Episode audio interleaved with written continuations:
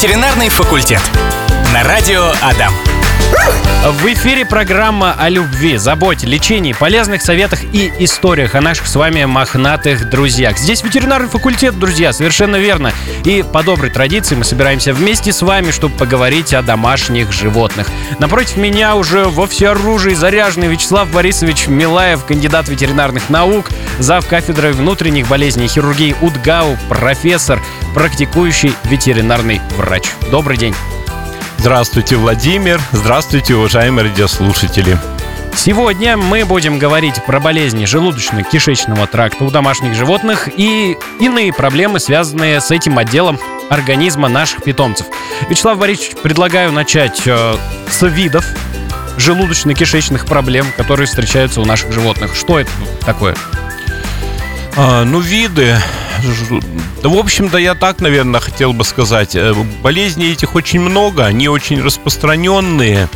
Эм, часто встречаются, причины их совершенно разные. Ну а виды есть э, как бы заболевания желудка, это гастриты, э, опухоли желудка могут быть, это могут быть инородные предметы в желудке. Ну, гастриты сопровождаются язвами, эрозиями,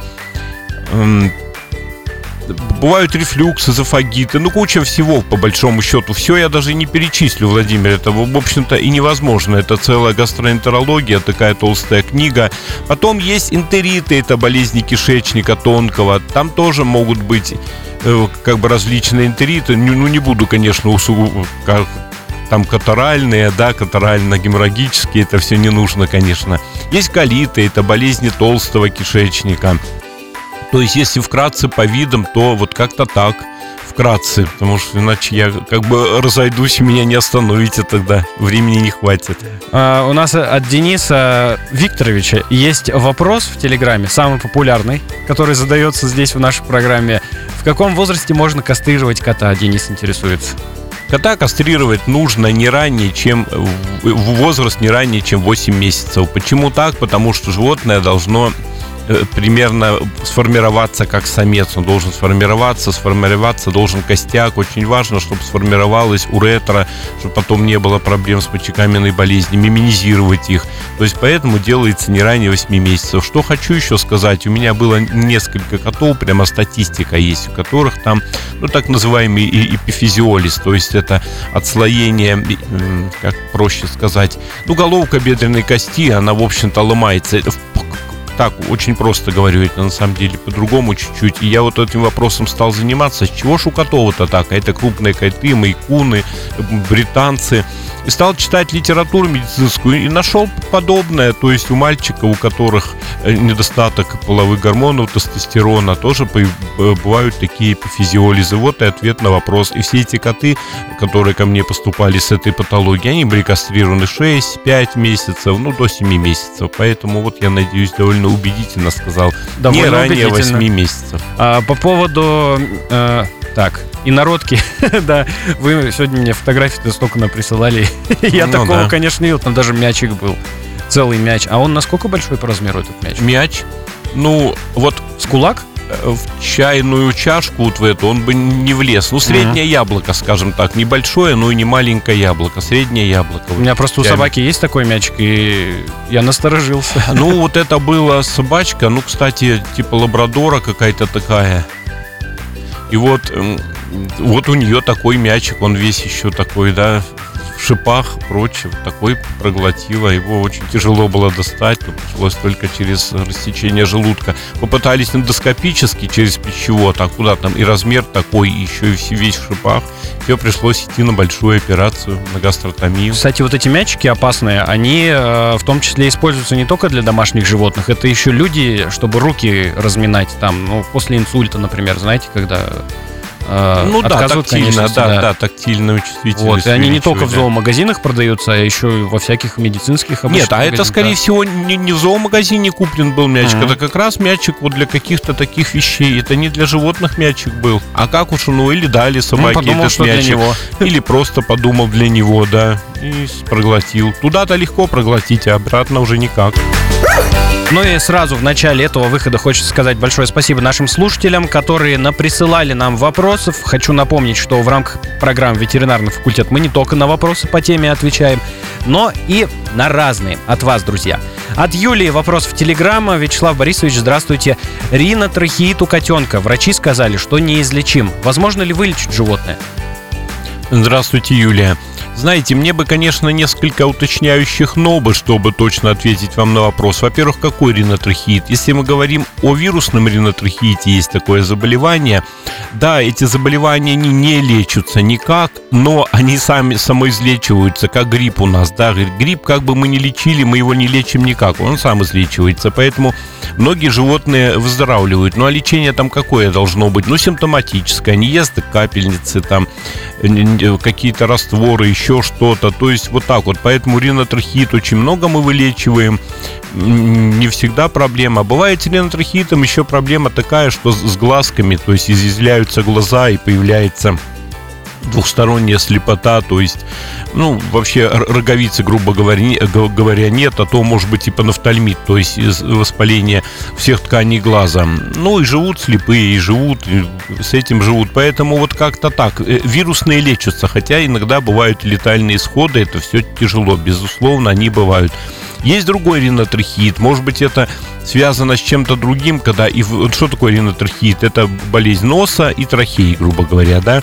И вот ринотрахеиты есть не вирусные, а там, скажем, бактериальные, другие причины какие-то, даже аллергические бывают э, различные э, проблемы. То есть вот тут тоже надо понимать, что это такое. Поэтому, видите, на вопрос ринотрахеит сложно ответить. Но то, что они излечиваются, это точно. Ну вот, повторяю, они зачастую, может, самовыздоравливают, а мы, врачи, только помогаем. Ну, помогаем, и очень много животных вытягиваем без проблем. Мария нам написала «Добрый день, подскажите, пожалуйста, знает ли Вячеслав Борисович какой-нибудь уникальный секрет, как сделать, чтобы собака Хаски не сбегала с участка? Кабель, ему 6 лет, перепрыгивает через почти двухметровый собор. Спасибо». Да, с такой проблемой я сталкивался и не раз. У меня у хороших друзей были собаки, не хаски, ну такие дворняжки подобранные. Ну вот был ну, были такие звери. Вот он тоже двухметровый забор, обязательно перепрыгнет, убежит. Где-то там потом они по помойкам искали его, там это была целая история. Сейчас они уже, один уже умер, один совсем старый. Ну, в молодости они были такие. Проблему мы эту, в принципе, не решили никак потому что все равно они прыгают, что мы не делали. Ну что тут, хороший вольер по большому счету. Закрывать в вольере и смотреть, чтобы он никуда не выбежал. Ну или делать какой-то забор, наращивать такой карниз, знаете, чтобы вот он карниз нависал внутрь участка, и тогда mm. он прыгнет, а там карниз, и все, он поймет, что прыгать ему некуда. Единственное, знаете, зачем, посмотрите, чтобы этот забор не был из профлиста. Потому что вот этот профлист, его край, он очень острый, и многие собаки травмируются. Я, допустим, э, ахиллово сухожилие зашивал после таких травм. Я зашивал там собаку, которая чуть не пол брюшной стенки себе распорола, шею, что только не было. То есть профлист это довольно опасная штука. А если вот он действительно острый край, ну или закрывайте э, этот край чем-то. Или уже собаку там смотрите, что прямо он был в вольере в вольере. Потому что иначе может еще мало того, что выпрыгнет, еще и наделает вам кучу хирургических проблем. Ну, ему проблемы, и вам затраты и прочее. Вот за этим смотрите. А так, к сожалению, тут вопрос нерешаемый, потому что вот в голове у него что-то, и это что-то очень тяжело выбить из его головы. Продолжают нам с вами вопрос поступать. Вячеслав Борисович Константин спрашивает, чем опасен панкреатит у собак. Собаки Константина три года. И спрашивает Константин еще, лечится ли оно. Да, панкреатиты бывают, к сожалению. Я даже могу предположить, что это может быть китайская хохлатая какая-нибудь, потому что у них зачастую это часто бывает. Ну, панкреатит, конечно, опасен. Не сколько даже сам панкреатит, сколько так называемое состояние панкреонекроз, когда поджелудочная железа начинает сама себя переваривать, вот возникает некроз поджелудочной железы без поджелудочной железы животное жить не может. Если там поражено более 80%, то есть это верная гибель, и мы ни гормональной терапии, ничем уже не сможем восстановить, потому что там и диабет начинается, надо и, и с диабетом что-то делать, и экзокринная функция поджелудочной железы, это ферменты в кишечнике, их тоже нет. Но, в общем, это целая проблема. Так-то, в принципе, панкреатит и лечим мы, и лечим с успехом. Ну, заболевание опасное. Конечно, лечить надо. Тут надо обращаться уже, соблюдать диету определенную, э, понять причину панкреатита. Она разная бывает. Опять из инородных предметов часто панкреатиты возникают, когда инородка давит на 12-перстную кишку, а там рядом поджелудочная железа, прямо на ней лежит. Ну, то есть это заболевание довольно опасное. Ну, у нас много собак таких, которые с приступом панкреатита периодически приходят раз в год, там раз в два года. Обязательно это случится, и собачку приведут, ну и в принципе лечим. Главное не запустить. Ну, еще один вопрос. Он не один, Вячеслав Борисович, там еще прилетело от Максима спрашивает, добрый день, посоветуйте, пожалуйста, вакцину для щенка, щенку 10 месяцев, а, Эурикан или мультикан лучше поставить, ревакцинация. Ну, конечно, Эурикан конечно, Юрикан, если есть возможность. Сейчас, к сожалению, с вакцинами проблема. Но биваки от нас ушли, допустим, их вообще у нас нет. А вот если есть Юрикан где-то, ну, у нас в клинике, по-моему, еще есть он, то, конечно, Юрикан. Это все-таки мы очень давно работали с Юриканом, еще до всех вот этих событий, до всех санкций, когда у нас все хорошо было прививали, и, в общем-то, все нормально. Есть возможность Юрикана. Ветеринарный факультет. Ну что ж, вот так у нас получается сегодня, что Некогда по теме вопросы. поговорить, да? да? да Много вопросов, но это хорошо. Ну, так или иначе, от Михаила вот э, в Вайбере, который написал э, про Джека Рассела, вопрос он по теме, потому что у нас э, Джек Рассел не сдерживается ночью, обязательно посикает. Иногда нормально. Может, что-нибудь не так с мочеполовой системой? Доброго дня всем и Вячеславу Борисовичу. Ну, там Джеку 5 лет, да? Да, Джек Рассел 5 лет. Ну, вот смотрите, конечно, не то. Он не может не сдерживаться. Самое простое, что вы сделаете, это принесите анализ мочи. Можно даже без собаки. А лучше как бы и анализ мочи и прийти на УЗИ, посмотреть мочевой пузырь. УЗИ сейчас это очень хорошая диагностика, если УЗИст реально компетентный, такой опытный он очень много видит. Вот у меня был случай, скажем, подобный вашему, так там у таксы был э, камень величиной с, куриное яйцо с большое. И представляете, камень там в мочевом пузыре, и он занимает большую половину мочевого, мочевой перерастянут, а моче-то не, негде копиться. Естественно, она часто начинала бегать. Вот с этим пришли люди. Может быть и такое. Ну, все это решается, все оперируется. То есть тут вполне все хорошо может быть. А, от другого Михаила вопрос. WhatsApp прилетел, э, спрашивает Михаил, э, какой документ должны предъявлять сотрудники при принудительной вакцинации крупного рогатого скота от узелкового дерматита? Ну, документ какой у сотрудников должен быть? У них есть удостоверение, что они ветеринарные врачи, в общем-то. Да, зачастую это и так знают, что ветеринарный врач, если это где-то на селе. Единственное, что сказать, принудительной этой вакцинации, в принципе, и нет. Заставить вас, в принципе, никто особо не заставляет. Но у меня прямо вот совет добрый и прислушайтесь к этому. Привейте обязательно корову и без всяких вопросов. Привейте. Это в ваших интересах может быть, потому что реально вакцины эффективные, и они сейчас нужны, потому что заболеваний этого много. Не бойтесь каких-то последствий а и обязательно сделайте вакцинацию. Прям добрый совет. Я знаю, о чем я говорю. Ой, Вячеслав Борисович, сегодня, когда будем выкладывать э, запись нашего эфира, у нас э, без темы она, скорее всего, будет, потому mm. что вопросы от слушателей. Ну, замечательно, мы людям помогаем. Да. Для чего да, мы здесь конечно, сидим, Владимир? Конечно. А, так, Ян спрашивает. Здравствуйте, кот американский Керл, проблема постоянно грязные уши. И чистим, и мажем мазью не помогает. Кому обратиться? Ну, во-первых, вот я всегда так советую. Если без надобности, в уши никогда не лезьте, да. Вот mm-hmm. никогда. Я своей собаке там годами не заглядываю в уши, если она не трясет, и нечего мне там делать. Я даже не заглядываю. Если вы заглядываете, значит, какая-то есть проблема. Эту проблему надо диагностировать. Проблема может быть грибковый отит, может быть... Э, бактериальный отит, может быть, клещ даже ушной, который вообще великолепно лечится. То есть диагноз-то все-таки поставите посмотреть. Ну и еще, если вы часто будете чистить уши без надобности, так вы наоборот спровоцируете выработку серы ушной. Она будет вырабатываться в несколько раз больше, и чем вы больше чистите, тем она больше вырабатывается.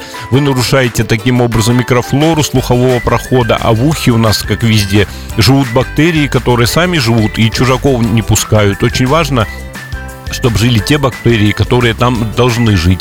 Поэтому вот видите как, может быть вы сами провоцируете эту ситуацию частыми чистками, а может быть действительно проблема, поэтому надо показаться. Мази практически мы никогда никакие уши не закладываем кошкам, это в редчайшем-редчайшем случае. Есть хорошие капли, блокады делаем, то есть вот ну, нужен хороший дерматолог обратитесь к дерматологу хорошему. У нас в клинике есть хороший дерматолог. Пожалуйста, пусть смотрит. Ну, я могу посмотреть. Ну, то там надо разбираться, в общем. Ну, не, не надо лазить в уши, еще раз прямо вот говорю. В уши не лазит, как себе, детям, так и животным.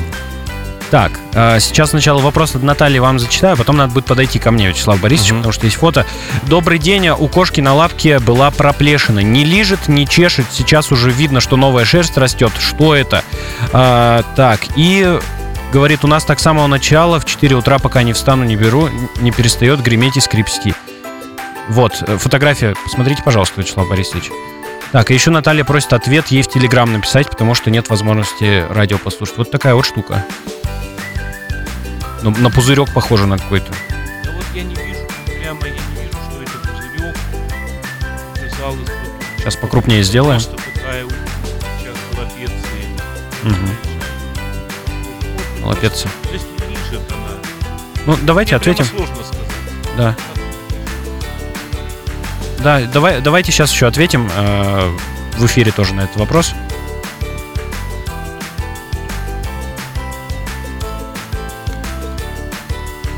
Ну что, так, посмотрел все. я фотографию, угу. ну там действительно участок аллопеции небольшой, чистый, поэтому может быть просто какой-то прыщик образовался, скажем, ну, обычный гнойничок, этот гнойничок она расчесала и теперь вылизывает. Может быть вот эта проблема, а может быть что-то грибковое. Ну вот э, не скажешь так по фотографии, эти кожные заболевания, они очень похожи друг на друга, поэтому по идее надо посмотреть. Мы кучу тестов делаем, иногда скотч-тесты и прочие, соскобы различные и там уже определяем.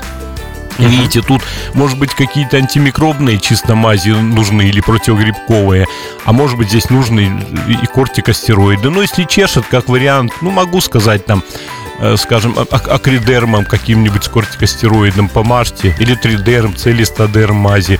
Ну, это вот такой не очень профессиональный совет, потому что, может быть, и, и не лучше. Но если чешет, они могут реально помочь ей. Так, следующий вопрос от Евгения. Здравствуйте, веслоухая шотландка. Кастрация была месяц назад, ходит в лоток исправно, однако будто специально делает это очередной раз глубокой ночью и очень долго скребется, ужасно раздражает и приходится просыпаться. Что-то можно с этим сделать, а также отучить бегать по столам кухонным. Спасибо. Тоже популярный вопрос в нашей передаче. Ну, программе. Кух- кухонные столы, ну, наверное, кухню закрывать, потому что если кошка ходит по столам, ну, почему-то ей нравится это ходить, она будет ходить. Наверное, закрывать кухню.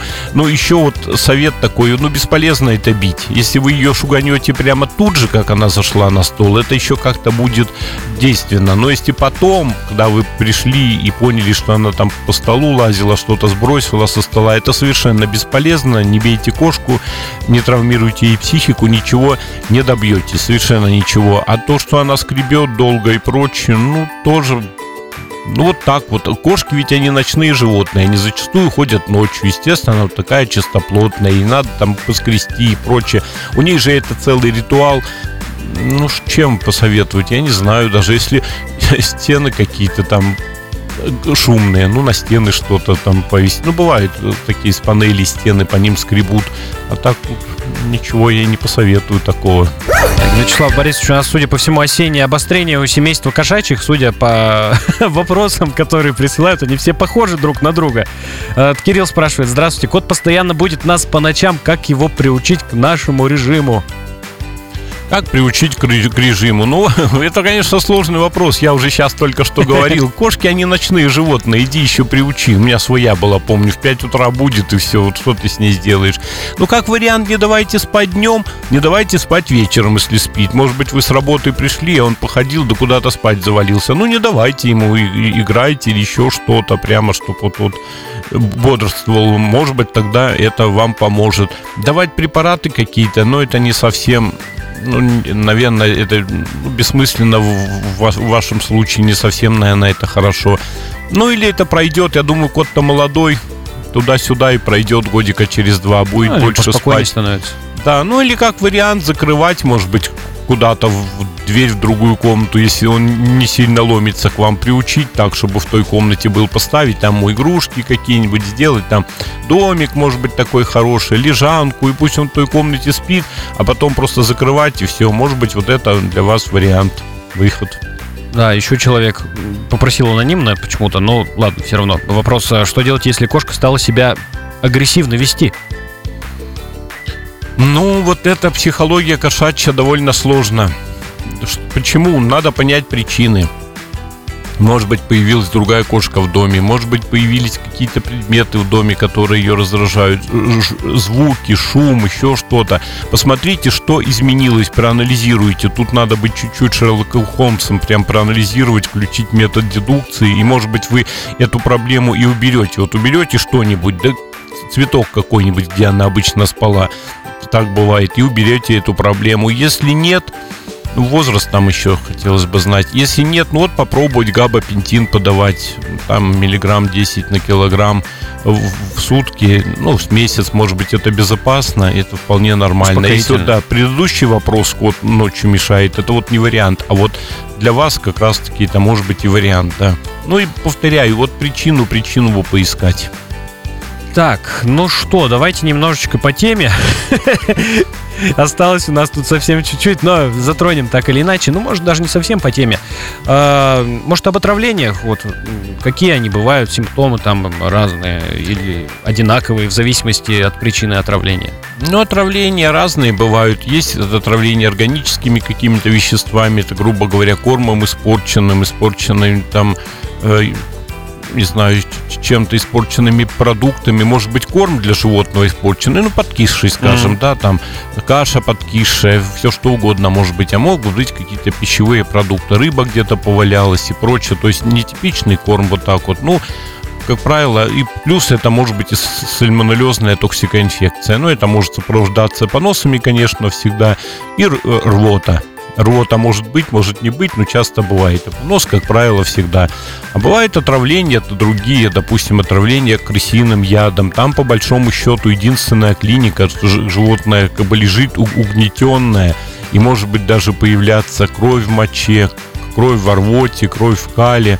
А может и не появляться этого ничего. И мы смотрим только по характерным там э, кровоизлиянием на слизистых. То есть, представьте, мышку съел, котик э, отравленную или mm-hmm. какую-нибудь еду отравленную подобрал. Всякое же бывает, с мясом смешивают это от крысы и прочее. То есть вот такие отравления, они вот сопровождаются да практически никакой клиникой, просто тяжелое состояние. Есть отравление, когда судорожные состояния. То есть на самом деле это тоже такая тема токсикология. И мы иногда и сами разобраться не можем в этом. То, что приходит животное, видишь, что вроде бы не похоже на клинику инфекционного заболевания, по анализам вроде бы ничего такого нет, а отравление есть. А какие отравления? Ну, для собак я всегда говорил, вреден виноград, арахис, шоколад, вот отравление может быть вплоть до летального исхода. Из винограда изюм, да, это тоже виноград, еще более опасен. Вот маленькая собачка съест там 10 изюмин, и, в общем-то, или какую-нибудь булочку с изюмом, и этого достаточно, чтобы собака э, отравилась. А, этиленгликоль, вот эти вот антифризы все, вот они зачастую очень опасны. Они сладенькие, хорошо лижут их тяжелое отравление. Ну, как-то так вот. Не дают нам с вами поговорить. Не дают, да? Теме, да. А, от Олега вопрос, но он, конечно, не очень такой э, невеселый. Потому что Олег спрашивает, может ли английский бульдог кабель четырехлетний умереть от укуса клеща и говорит, что собачка умерла в день укуса во время сна. Ничего не мучила, был активным.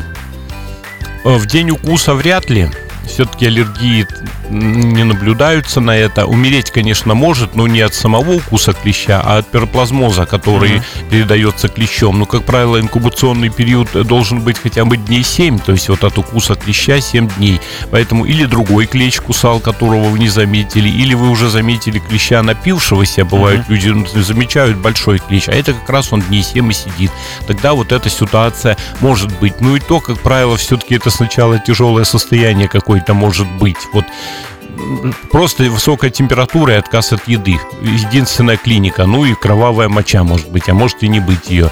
Ну тут все это диагностируем и смотрим. А у английского бульдога, в принципе, может быть синдром внезапной сердечной смерти к сожалению, как и вот у молодых людей, у, у людей бывает, у кошек, у британцев часто, там у майкунов такое бывает, у английских бульдогов взяло и остановило сердце по причине нарушения проводимости, то есть сбился ритм, и все, он во сне умер. Но это генетика, все. да? Ну, это в какой-то степени не то, что даже генетика, а это имбридинг. Тут сложно mm-hmm. сказать. Есть заболевания генетические, которые прямо генетически передаются, а есть заболевания, которые врожденные. Это несколько разные вещи. А врожденные из имбридинга, тесный имбридинг, скрещивание у брахиоцефалов это более выражено. И поэтому где-то происходят какие-то нарушения. Почему? Допустим, очень толстые стенки сердца, грубо говоря.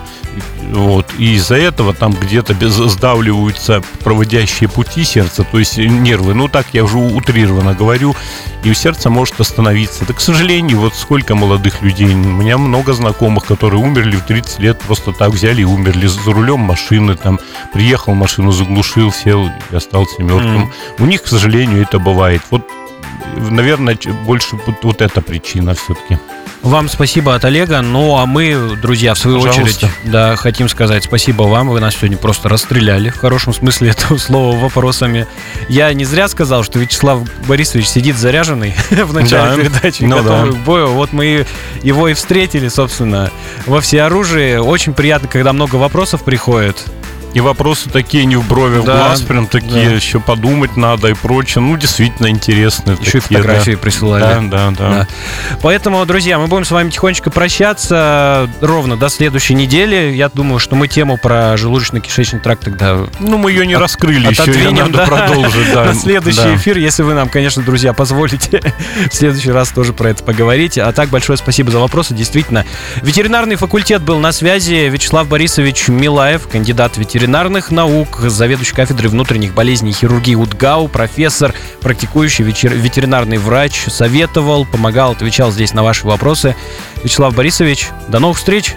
До новых встреч, Владимир, до новых встреч, уважаемые радиослушатели. Здоровья вам и вашим питомцам. Ветеринарный факультет. На радио Адам.